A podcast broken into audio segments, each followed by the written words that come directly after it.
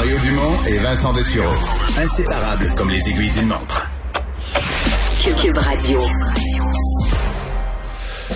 Alors, on est de retour. Euh, la contamination à la COVID-19, Vincent, qui n'est plus en baisse. C'était la, la, fierté de l'Organisation mondiale de la santé. Ça baissait depuis la deuxième semaine de janvier, semaine après semaine.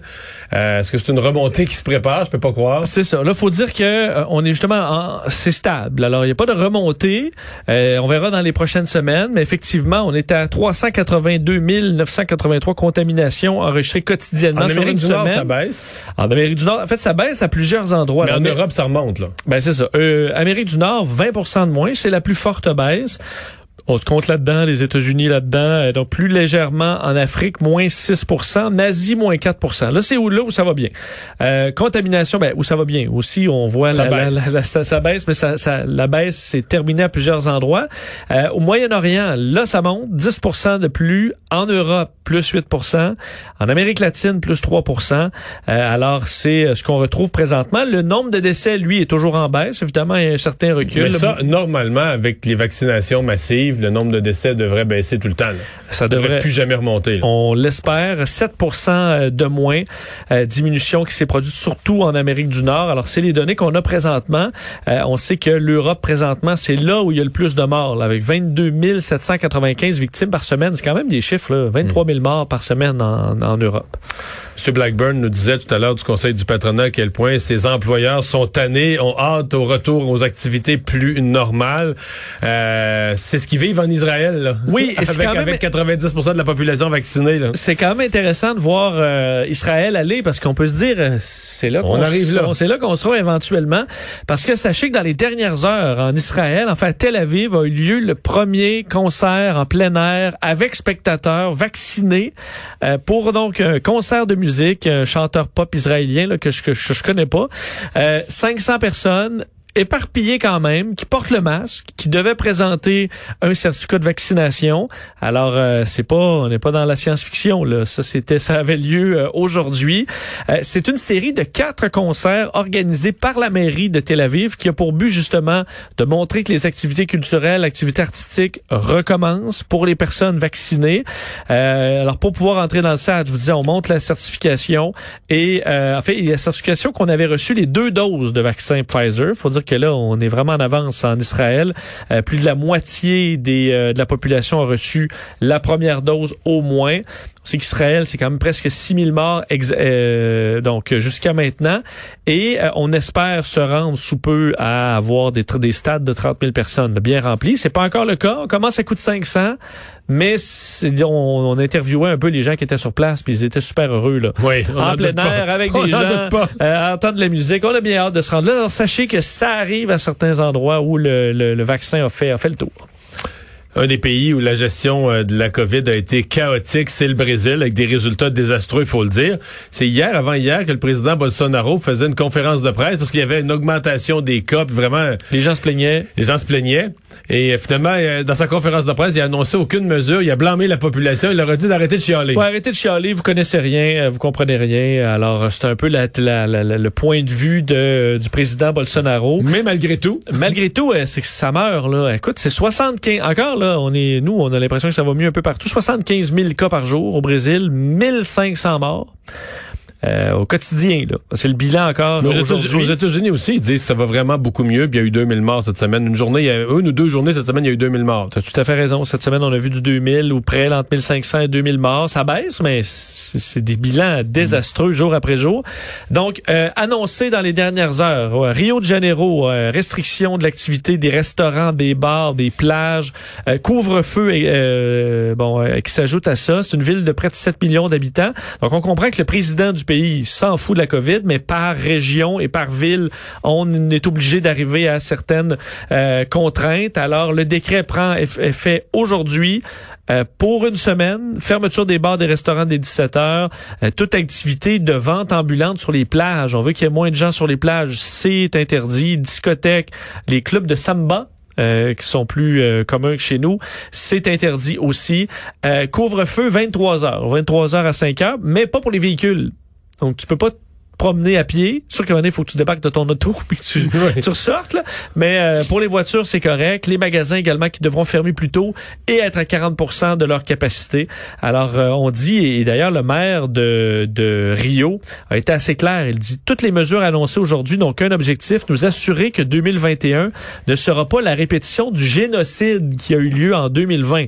Alors, on voit que le nouveau maire de Rio, qui est arrivé en janvier, est pas un grand fan de l'administration euh, du Brésil et sur sa gestion de la pandémie. Sao Paulo également qui est passé en zone rouge alors qu'ils ont différentes phases un peu comme chez nous. Alors toutes les activités non essentielles sont interrompues pour deux semaines. Il y a le pape euh, qui fait une visite euh, à la fois historique, extrêmement risquée sur le plan de la sécurité en Irak. Oui, c'est quand même particulier là, de voir ces images du pape François qui euh, débarquait en Irak. Et écoute, c'est une première. C'est jamais arrivé, un pape en Irak. C'est un, une terre euh, qui veut, veut pas fait partie de l'histoire. Ben, c'est tout l'Ancien Testament. Là. Toutes les. Ça fait Babylone. Euh, c'est ça. C'est toutes. Les... Ben, en fait, dans nos, ce matin, je disais à la LCN pour remonter les gens à leur cours d'histoire. Là, quand on disait l'agriculture a commencé, la civilisation entre dans la vallée entre le Tigre et l'Euphrate. Là, tout en Irak, ça. C'est là. Alors, c'est une terre, un territoire important dans l'histoire euh, de la religion catholique, mais le pape n'y a jamais mis les pieds. En fait, depuis que les papes existent, alors si on comprend que ça fait euh, ça fait plus de mille ans, euh, il n'y a pas eu de pape qui est débarqué là. Alors, c'est très symbolique. Évidemment, on c'est une minorité, là, les, les catholiques sur place, minorité amochée. Et qui a goûté particulièrement dans la partie de l'Irak qui était sous le, la juridiction ou sous le contrôle de l'État islamique pendant quelques années. En fait, la population est passée en 20 ans de 1,5 million de membres à 400 000, à moins de 400 000 à raison des violences, des crises, euh, les unes après les autres. Alors, le pape va euh, se promener, puis faut, tu le disais là, Mario, quel défi euh, de sécurité incroyable, parce, qu'il n'y a pas des amis partout. C'est ça, souvent ce genre de visite-là, c'est un saut, là il va faire, mettons, une messe dans une cathédrale archi sécurisée, puis euh, un discours dans une place, puis une visite, puis tu rembarques dans l'avion. Ce qui fait que tu sécurises vraiment des périmètres précis. Mais là, il se promène partout dans le pays, dans le rural, parce qu'il va à Our, là, la patrie d'Abraham, mais là, tu es dans le sud du pays. Euh, il va dans le nord du pays, dans la partie kurde. Euh, il va partout. Donc, ça veut dire, c'est vraiment...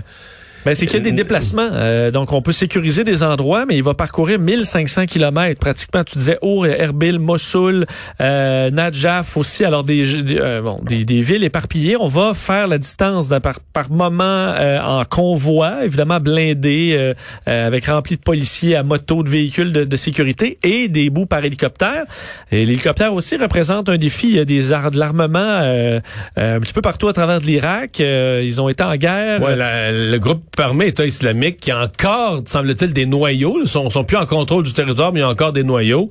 Euh, ils ont des lance-roquettes. Tout à fait. Alors, euh, c'est tout un défi, mais semble que le pape François y tenait, à aller entre autres appuyer les petites communautés sur place. Il a rencontré euh, les Yazidis, une petite communauté qui a été martyrisée par l'État islamique en 2014. Ensuite, sur le site d'une prise d'otage en 2010 contre des chrétiens en Irak qui a fait 53 morts. Alors, partout, fait des discours. Évidemment, c'est des coins là où il a été marqué par des drames absolument épouvantables. Euh, il a dit d'ailleurs, euh, le pape François, que se taisent les armes. Alors, c'est vraiment un discours euh, de paix. Et on dit du côté de Bagdad que toutes les mesures de sécurité terrestre aérienne ont été prises pris et que ben, le, pape n'a pas peur de ce voyage, mais qui sera à surveiller de près.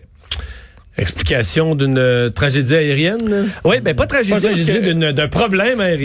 Ben, ouais, disons un événement vraiment spectaculaire qui a fait le tour du monde. Là, ces images d'un euh, d'un moteur, un réacteur de Boeing 777. C'est les plus gros moteurs de l'histoire de l'aviation. Ces moteurs-là, c'est absolument immense. Et euh, le moteur a explosé en vol alors qu'il avait décollé bon, de l'aéroport de Denver. Et les morceaux qui sont gigantesques, là, certains morceaux, c'est gros comme une voiture, tombaient dans la ville. On voyait les morceaux qui tombaient. Heureusement, pas de blessés dans cet incident? C'est sûr que ça aurait pu tuer du monde, les morceaux qui tombaient, il y en a qui sont tombés dans des courbes. Mais les gens dans l'avion, là, tu, tu vois très bien par le hublot. Les gens, on a vu des images. Tout explosé en feu, là. Non, mais les gens le voyaient, voyaient le feu dans le moteur.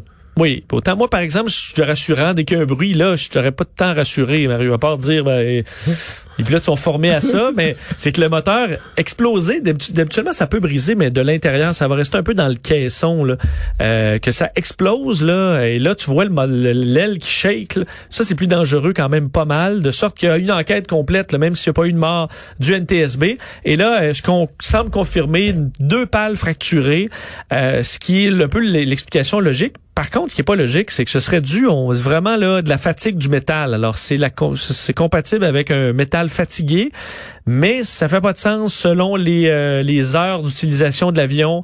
On est à peu près à la moitié de la durée de vie de ces pales-là. C'est surveillé de près. Alors est-ce qu'il y a un défaut de fabrication? Qu'est-ce qui s'est passé? L'enquête complète ben, va prendre du temps, mais on se demande bien pourquoi ces pales de moteur ont euh, lâché soudainement en plein vol. Et un autre problème relié à l'utilisation des écrans. Oui, euh, nouvelle étude, on a vu. T'aimes les études. Ben oui. L'étude du vendredi. Ben, non, mais j'aime vous réveiller aussi les gens sur les dangers d'être toujours sur des écrans là. Et euh, l'étude euh, qui, qui vient de sortir montre qu'on sait qu'il y a plein de problèmes reliés à ça pour les enfants, mais là c'est que les les chaque heure ajoutée sur un téléphone, sur un iPad, augmente les problèmes, les désordres alimentaires chez les jeunes à un rythme qui est deux fois supérieur à la télévision. Pour dire rester assis, devant la télé indéfiniment, c'est pas très bon, ça peut causer certains problèmes mais c'est la moitié moins que des réseaux sociaux ou d'être sur son téléphone. Ça cause entre autres des problèmes d'hyperphagie, des jeunes qui vont se mettre à manger des quantités de, de, de bouffe importantes. Alors, on demande aux parents de surveiller ça, de manger uniquement au repas, de pas laisser les enfants. Euh, quoi, ça donne fin de ça donne fin d'aller sur Facebook, je sais pas, ben, ou sur TikTok? C'est une bonne question, mais ça cause différents problèmes euh, et le fait tout simplement de rien faire, ça t'amène souvent à vouloir toujours grignoter. Mais il y a un effet qui semble plus grand avec les réseaux sociaux qu'avec la télévision, même si les deux sont des écrans. Et message, alors qu'on arrive au printemps et on va sortir de la pandémie tranquillement. on avait pris, on a pris des mauvaises habitudes, veut pas parce qu'on était forcé de le faire, on était confiné, on, accordait, je pense, aux enfants puis à nous-mêmes beaucoup plus de temps d'écran. Je pense que faut pas attendre, alors que les beaux jours arrivent, de se limiter là et de, de, reprendre des meilleures habitudes, de se déconnecter un peu parce que ça arrive avec un paquet de problèmes. On veut pas être collé avec nos habitudes mauvaises de la pandémie. Moi, ma fille la plus jeune, euh, elle apprend plein de, de, de façons de... J'allais dire recettes, mais c'est pas des recettes, c'est des méthodes, des recettes sur TikTok. Des trucs ou des... Des trucs, mais des trucs slash recettes, là. Puis quand elle arrive dans la cuisine, puis euh, fait toutes sortes d'affaires, là. Tu m'as dit dans mon lunch à TVA, j'ai mangé un des restes de... Ouais. Tout le monde fait ça sur TikTok, là. Tu mélanges des, des petites tomates avec un morceau de feta, tu fais fondre ça au four, ça, ça fait une sauce pour les pâtes. Ça a bien fait. Elle a eu un nachos même viral. Ouais. Non, non, mais, oui, non, effectivement, mais sur TikTok, c'est, euh, arrive dans la cuisine, des méthodes. Toi, tu vois pas ça, là. Ben, j'ai pas, tu vois, TikTok me donne pas de recette. Le tortillas, le, tu mets un tortilla, là, puis tu le plies en quatre, puis tu mets des œufs d'un bord, puis ça plie comme un, ça fait comme un, un triangle, comme une pointe. Ouais. Plusieurs étages de tortilla, ah, ça me donne faim. C'est impressionnant quand même. Ben, il y a des trucs, euh, effectivement. Ben, il y a eu le, la fameuse recette de feta, là. Euh, des pâtes, là, c'est, un bloc de feta, là, faut que tu le mettes dans l'eau. Avec des tomates? Avec des petites tomates. Mais c'est ça que je te parle. C'est ça que j'ai mangé ce midi. C'est ça que t'as mangé ce midi? Eh oui, des petites tomates, du feta, tout ça. Puis des pâtes dedans. Mais ça, c'est celle du moment. Mais ça, ça a été le tortilla, viral le, partout. Le, tortilla, ça a été viral deux semaines avant. Toi, un mois avant. Un mois avant. A été ça coche quand même sur les tendances culinaires. Incroyable. Grâce à ta fille. Incroyable.